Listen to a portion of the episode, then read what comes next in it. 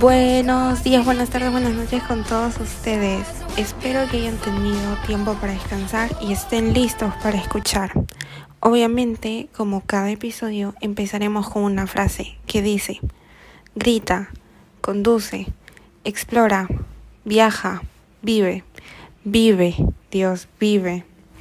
Vive tan intensamente que el día de mañana puedas decir que lo que más te gustó en esta vida fue vivir. Trata de vivirla, de avanzar, de crecer, de cambiar, que cuando recuerdes el pasado pienses con orgullo que lograste vivir.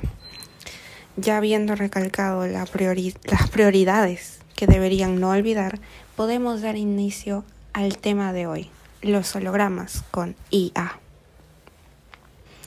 Antes que todo, recordemos que un holograma 3D es una proyección tridimensional, que en otras palabras serían esas imágenes que visualizamos en el aire que al moverse nos permite observar desde distintos ángulos.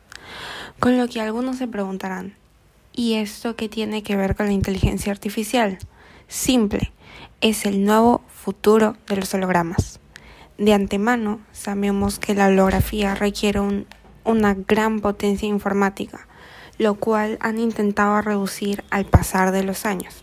Gracias a algunos investigadores crearon una nueva forma de producir los hologramas de manera instantánea por medio de un método basado en deep learning, resultando ser eficaz, ya que hasta se podría ejecutar de una computadora portátil común, de una laptop, nada del otro mundo. No puedo argumentar nada ante esa lógica. Aquí es donde viene el IA, debido a que combinándolo con la física óptica se ha creado un sistema que puede reproducir instantáneamente escenas del mundo real con toda su complejidad tridimensional. Con la utilización de IA, actualmente los científicos ahora pueden generar rápidamente hologramas 3D en tiempo real esta noticia sí que hay que celebrar, por lo que es muy beneficiosa para los diferentes campos en el que se utiliza. En fin, muy útil.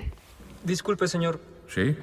Pero, ¿qué podría pasar si, por alguna razón que ignoramos, una persona liberara el 100% de su capacidad cerebral? ¿El 100%? Sí. Y eso lo veremos en el siguiente episodio. Así nos despedimos. Duerman con los angelitos, tengan una bonita mañana. Añón.